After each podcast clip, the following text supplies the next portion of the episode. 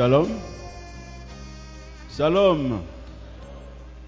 Nous allons méditer ce matin autour d'un thème, la foi véritable en Dieu, source des richesses véritables. Nous allons lire dans 1 Timothée chapitre 6. 1 Timothée chapitre 6, le verset 6 à 10. Et Proverbe chapitre 30, verset 7 à, à 9.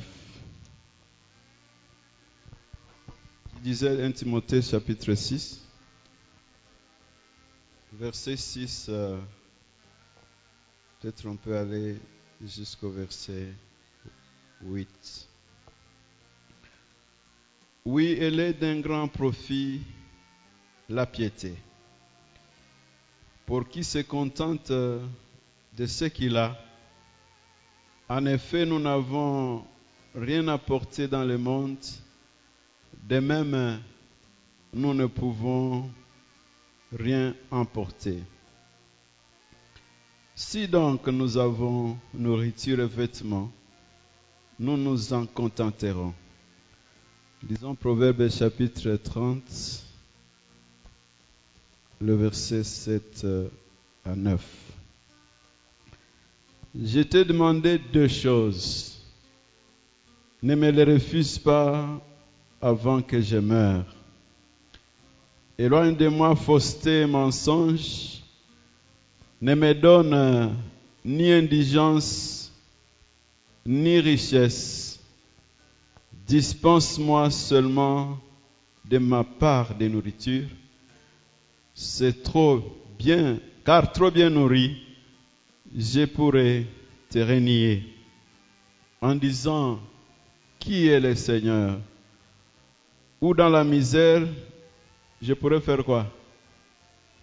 Je pourrais voler, profanant ainsi le nom de mon Dieu. Parole du Seigneur. J'introduis une série de messages sur euh, la foi véritable. Des messages qui vont marquer nos prédications dans la dynamique euh, du discipolat au cours des mois à venir. La foi véritable en Dieu, source de richesses véritables. Parce qu'il n'y a que ceux qui ont la foi véritable qui sont des vrais disciples. Alléluia. Mais qu'est-ce que nous voyons? Qu'est-ce que nous voyons?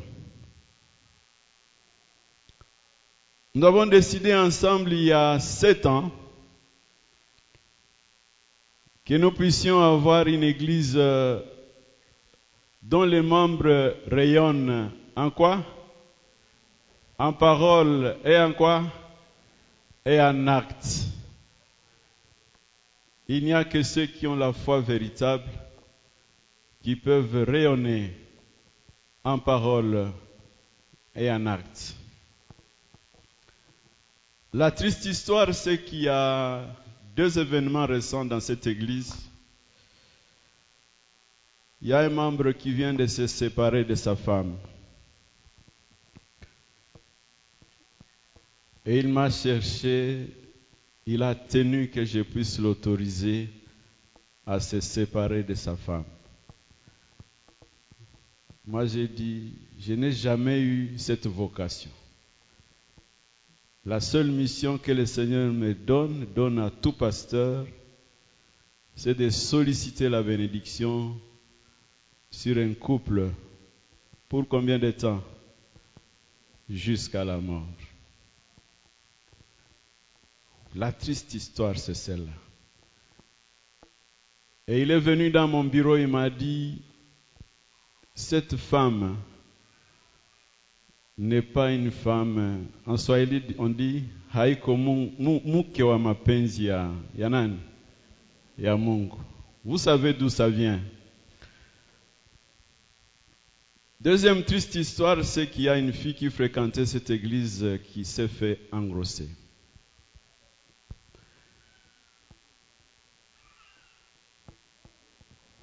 Les jeunes, allô? Vous êtes là?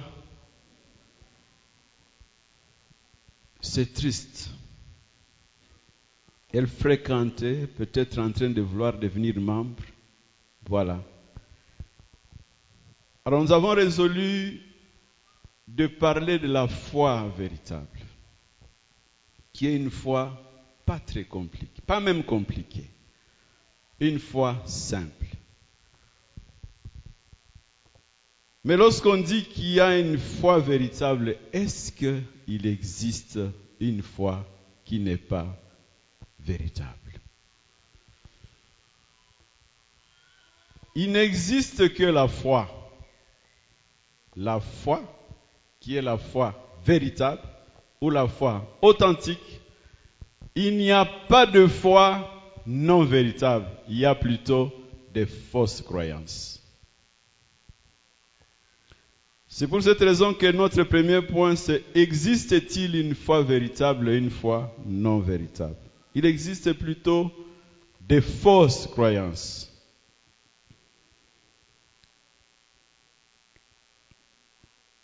La Bible parle bien des hommes et des femmes de foi. Point très. Mais cette foi dont la Bible parle, c'est une foi, je le répète, c'est une foi authentique, c'est une foi véritable. Des fausses croyances sont nombreuses. Et c'est ça qui entraîne beaucoup de gens dans les péchés. Ces fausses croyances, bien-aimées, d'où viennent-elles?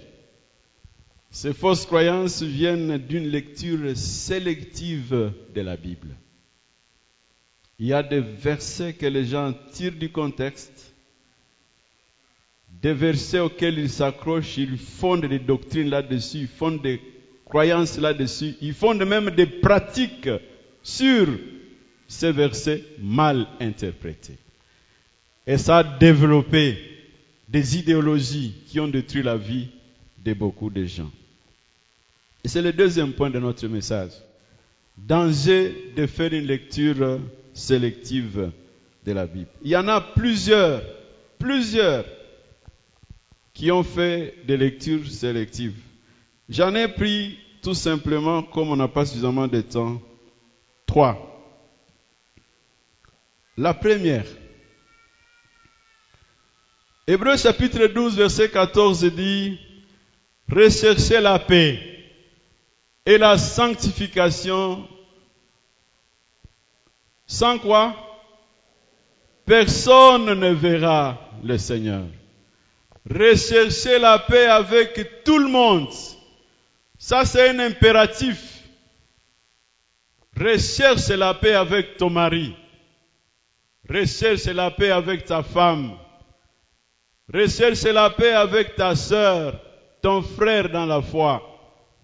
Recherche la paix avec un frère ou une sœur biologique, ta tante, ta grand-mère,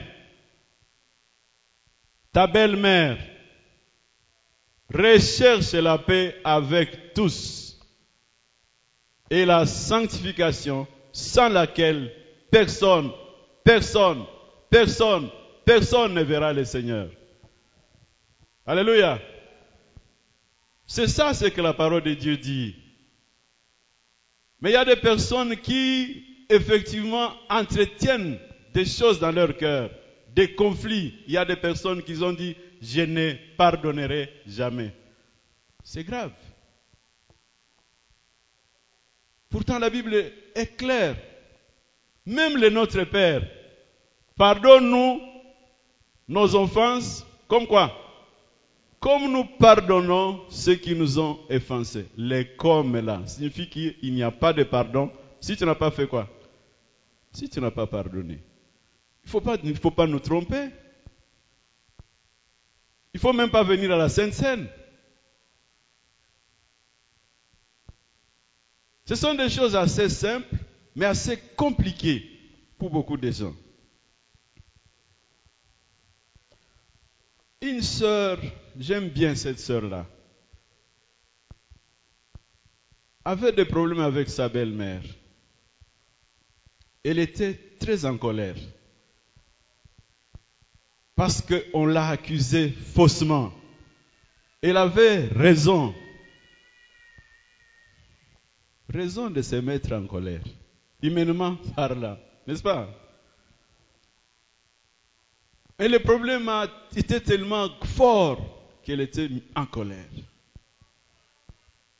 Je lui ai parlé, je lui ai dit, ma soeur, je te demande une chose. Va rencontrer cette personne. Il dit, pasteur, ce n'est pas possible. J'ai dit, ça sera possible. Je vais prier pour toi. Ça sera possible. Par le fait qu'elle a fait un pas,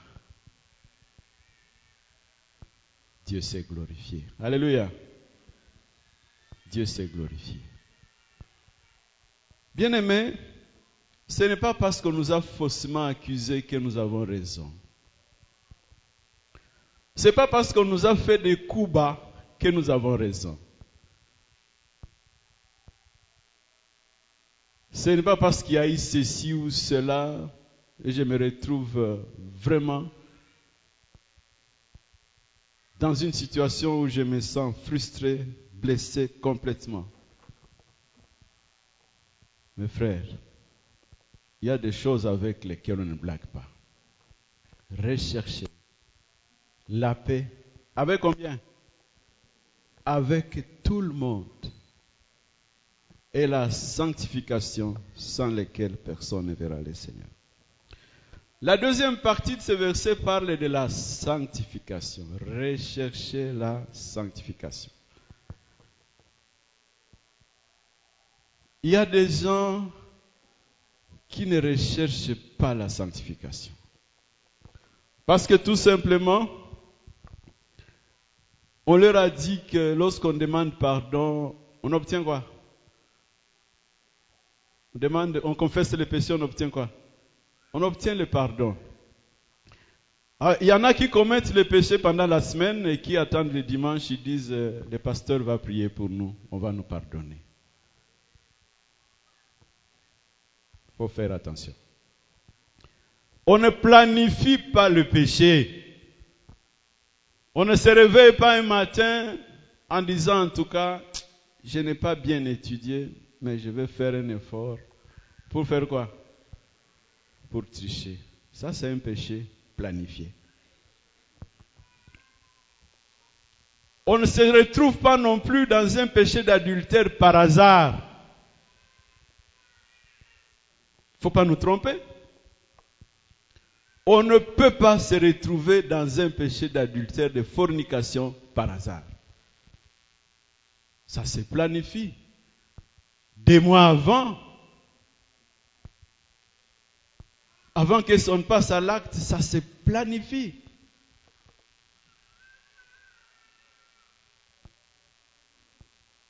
Bien-aimé, excusez-moi de vous le dire en tant que pasteur, c'est vrai qu'on dit qu'il n'y a pas de péché grave, très grave. Il y a des péchés graves. Quand tu as planifié un péché et tu le commets, c'est grave ou ce n'est pas grave? C'est très grave.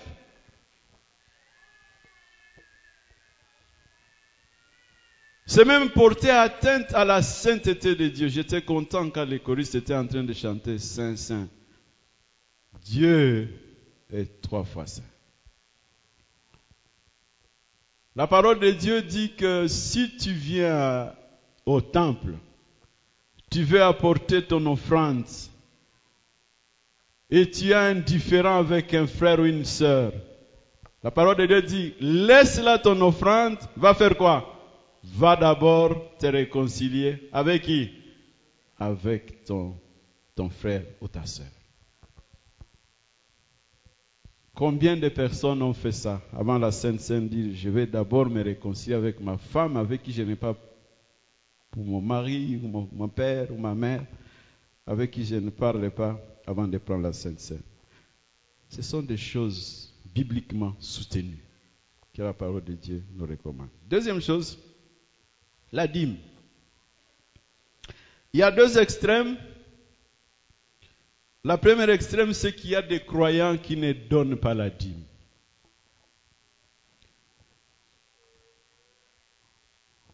Ils disent qu'ils sont croyants, mais jamais la dîme. Et ils ont des versets qu'ils ont lus. Plus d'une fois d'ailleurs, ils disent que ça c'est une question de quelle époque? De l'Ancien Testament, de l'Ancienne Alliance. Ça ne nous concerne plus. Je vous informe que la Bible de la Genèse à l'Apocalypse, c'est ça qu'on appelle les conseils de Dieu. Alléluia. Tout ce qui est dedans, c'est la parole de Dieu. Tout ce qui est dedans, c'est la parole de Dieu. Matthieu chapitre 23, verset 23.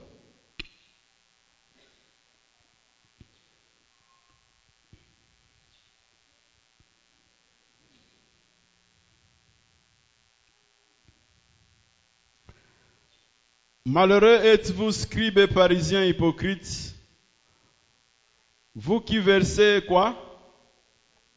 La dîme de la menthe, du fenouil et du cumin, alors que vous négligez ce qu'il y a de plus, de plus grave dans la loi, la justice, la miséricorde et la fidélité. C'est ceci qu'il fallait faire. Sans faire quoi? Sans, négliger, ah, sans négliger cela. Cela c'est quoi? Il faut rechercher la justice, il faut rechercher la miséricorde, il faut rechercher la fidélité. C'est ça qu'il faut pratiquer. Sans négliger quoi? Sans négliger la dîme. Alléluia. C'est pas moi qui le dis. Cette trois trilogies, la miséricorde, la justice et la fidélité, c'est ça qu'il faut faire. C'est dans ce que dit Michel chapitre 6, verset 8. Mais sans négliger la dîme. Maintenant, une deuxième extrême, c'est seul de ceux qui utilisent, qui entrent en transaction avec Dieu. Ils donnent la dîme, mais ils sont en transaction avec Dieu, comme une sorte de liquilimba avec Dieu. Parce qu'on leur dit qu'en donnant la dîme, il y a une loi de la compensation. Plus on est généreux, plus on sera comblé. Je ne dis pas qu'il n'y a pas de bienfait sur la, en donnant la dîme, mais j'insiste sur le fait, c'est une prescription des Écritures, il faut obéir. Alléluia. Il faut obéir. Faut obéir. Mais il ne faut pas faire un liquilimbe avec Dieu. Le liquilimbe vient d'où? C'est de Marc chapitre 10 verset 30. Pierre pose la question à Jésus, il dit, mais qu'avons-nous reçu, nous qui t'avons suivi? Nous qui avons abandonné maison, enfants, frères, sœurs, père et mère. Jésus répond, il n'y en a pas qui auraient abandonné maison, père, mère, enfants, frères et sœurs, qui n'auront pas dans ce siècle-ci le centuple. Et dans le siècle à venir, la vie éternelle. Alléluia. Alors, les évangélistes de la postérité utilisent ce verset de Marc chapitre 10, verset 30. Disent, si tu donnes, selon cette promesse, tu auras les centiples. Si tu as donné un dollar, tu auras combien? Tu auras 100. Si tu as donné 10, tu auras combien? Tu auras 1000. Si tu donnes 100, tu auras combien? 10 000. Qui ne peut pas donner Avec ce liquilimba là, mais qui ne peut pas s'y engager Bien-aimé, il faut faire attention. Ce l'équilibre là dit quoi? C'est dit ce que Dieu veut, c'est la prospérité. C'est ça le principe biblique qu'ils ont, ah, leur principe qu'ils ont mis dans la Bible. Ce que Dieu veut, c'est la prospérité. Pourtant, la Bible dit que ce que Dieu veut, c'est votre sanctification. Troisième, la prière est un moyen de forcer Dieu à accorder la prospérité. Alors, ils ont lu le verset de Jacques chapitre 2, le verset 2. Ils ont laissé le troisième. Si vous lisez très bien, moi je ne vais pas lire. Vous allez lire dans votre Bible le troisième. Je vous lis le deuxième. Le deuxième de Jacques au chapitre 4, verset 2. Vous, vous allez lire l'autre à la maison. Alors, le deuxième dit ceci. Vous convoitez et ne possédez pas.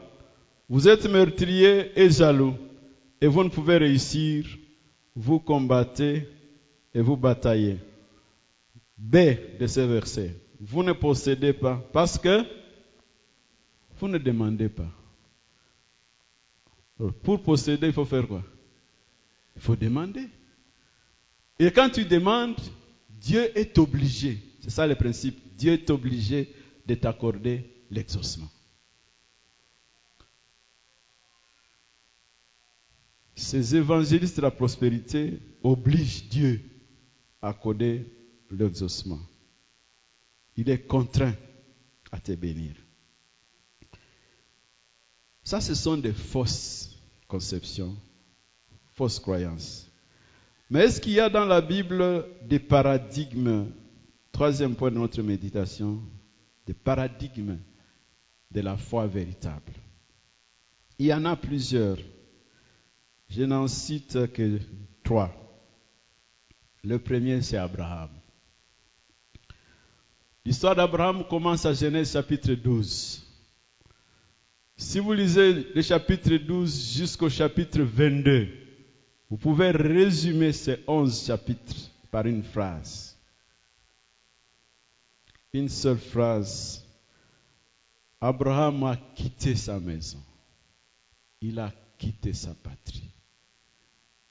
Il s'est retrouvé en train de vivre sous des tentes avec une femme comme Sarah qui n'a pas d'enfant. Dieu l'appelle à 75 ans. Jusqu'à 75 ans, il n'a pas d'enfant. Mais il va attendre encore 25 ans. 1, 2, jusqu'à 25. Il va attendre encore 25 ans pour avoir le fils de ça, de la promesse de Dieu. Mais quand Dieu lui donne le fils, le même Dieu lui demande cet enfant. Si c'était toi, tu dirais, mutu?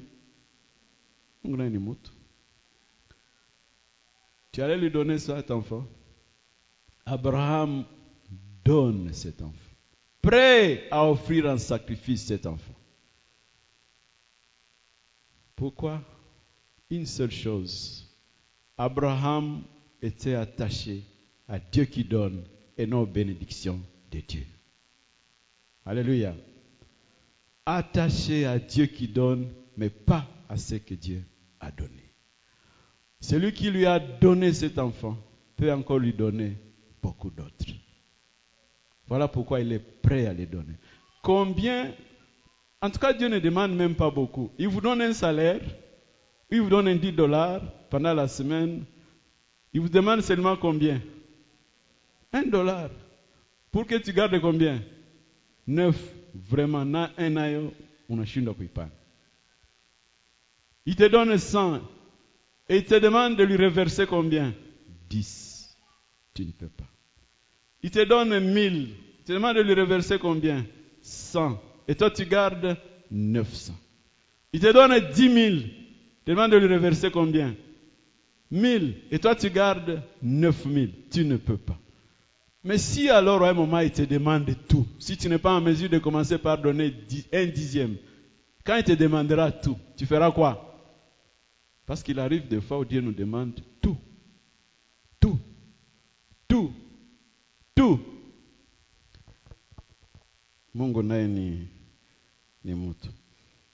Deuxième, c'est Jacob. Jacob vient de faire des gaffes.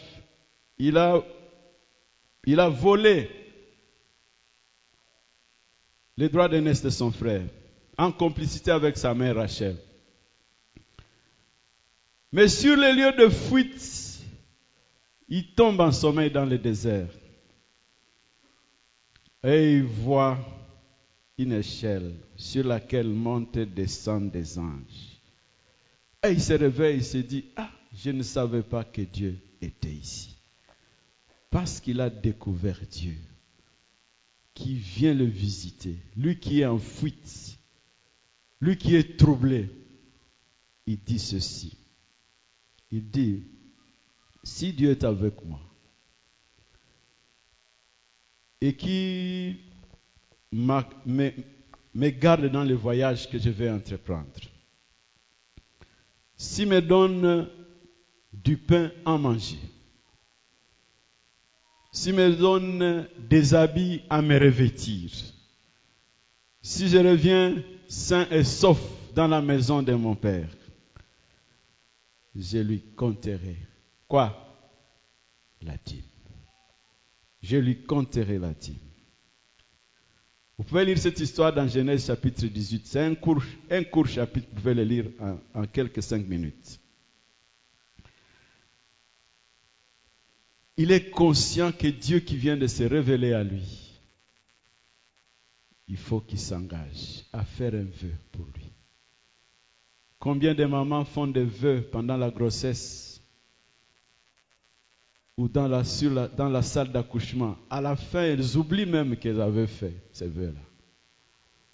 Combien de personnes malades font des vœux? Après, ils oublient qu'ils avaient fait des vœux. Combien de personnes qui ont été sauvées de justesse d'un accident font des vœux et après ils oublient qu'ils avaient fait des vœux. Dernière personne, c'est la foi de Jésus. Ça va vous étonner. La foi de Jésus. Galates chapitre 2, verset 16.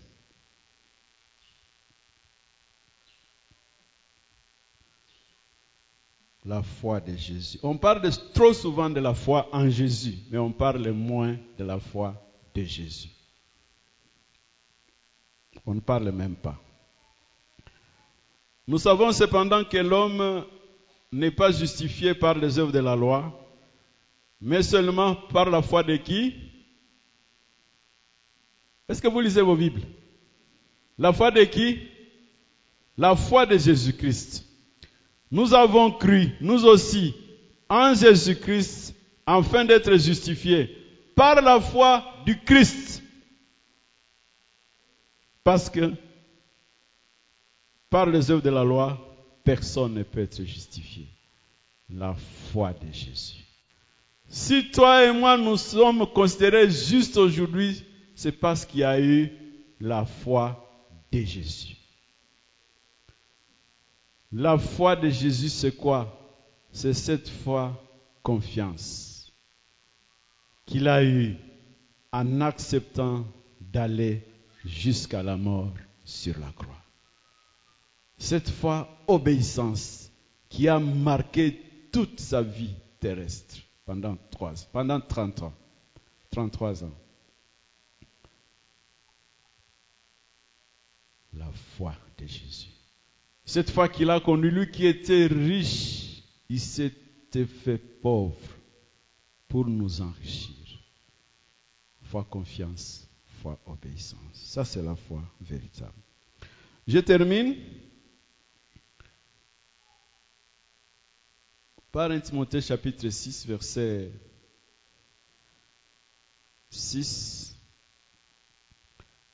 qui dit, bien-aimé, je disais que je ne suis venu que pour introduire, pour susciter votre soif. Verset 6 dit, elle est d'un grand profit. Quoi? La piété. Elle est d'un grand profit, la piété. C'est en effet une grande source de quoi? De gain que la piété. Avec quoi? Avec le contentement, l'attachement à Dieu, la piété,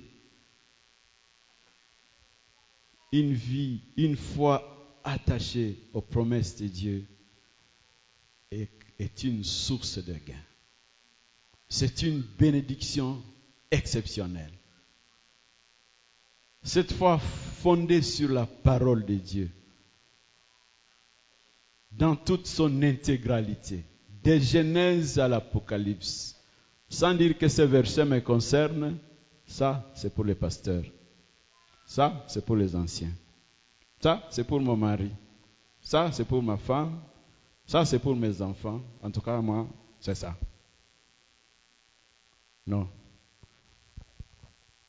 Cette foi simple, fondée sur la parole de Dieu, dans toute son intégralité, j'insiste, qui va m'amener à rechercher le pardon, rechercher à pardonner, sans calcul, qui va m'amener à rechercher une vie qui plaise à Dieu dans tous les aspects de ma vie.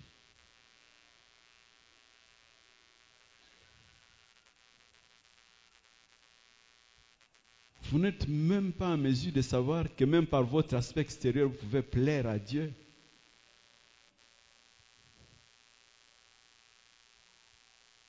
On se coiffe n'importe comment. On s'habille n'importe comment. On parle n'importe comment.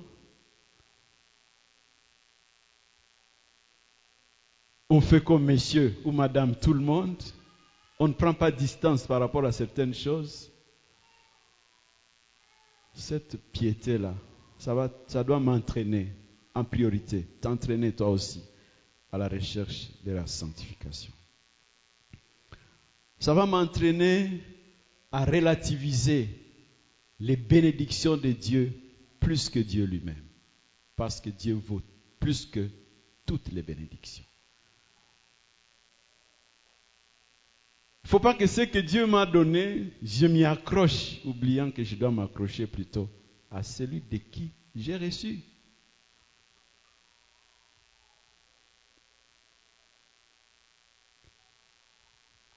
Cette foi est caractérisée par le contentement.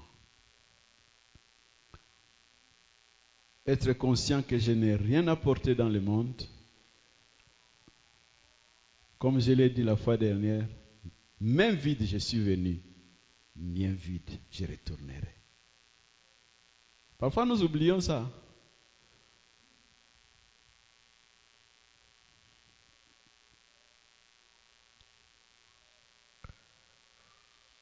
Et Paul l'a bien exprimé en Philippiens chapitre 4, le verset 12. Je sais vivre dans la gêne. Je sais vivre dans l'abondance. J'ai appris en toutes circonstances et de toutes les manières à être rassasié comme à faire quoi? À avoir faim. À vivre dans l'abondance comme dans les besoins. Dans l'abondance comme dans les besoins. Savoir se contenter de ce qu'on a. On ne se contentera pas de la pauvreté. Non. On ne peut pas dire Seigneur, je suis content parce que vraiment je suis pauvre.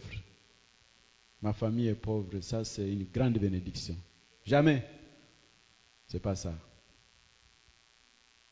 Au contraire, on doit dire moi, j'ai vécu des, moments très difficiles dans ma vie.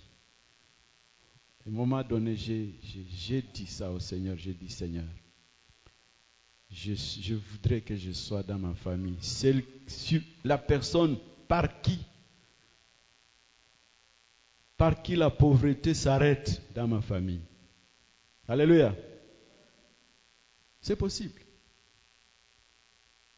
Par la foi véritable. Par un travail assidu. Par la recherche de Dieu. Mais aussi du travail dur. Parce que les mannes ne tomberont pas du ciel. Il faudra travailler.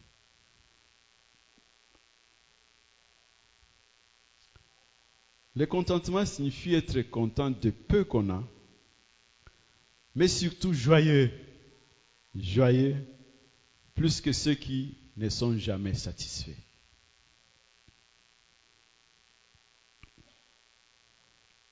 Vous savez ce qui tue les pays? C'est parce que c'est plein d'insatisfaction dans ces pays. Du président de la République jusqu'au au tout dernier, les gens vivent dans ce qu'on appelle l'insatisfaction permanente. Voilà pourquoi ceux qui ont été dans la sphère politique veulent rester là-bas tout le temps, toute la vie, occuper des positions parce que tout l'argent est allé, où c'est? Dans le monde politique.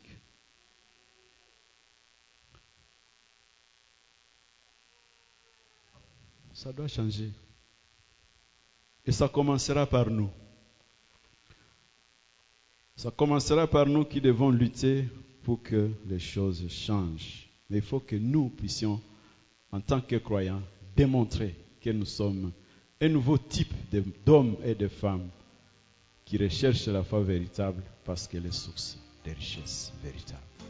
Que Dieu bénisse sa parole.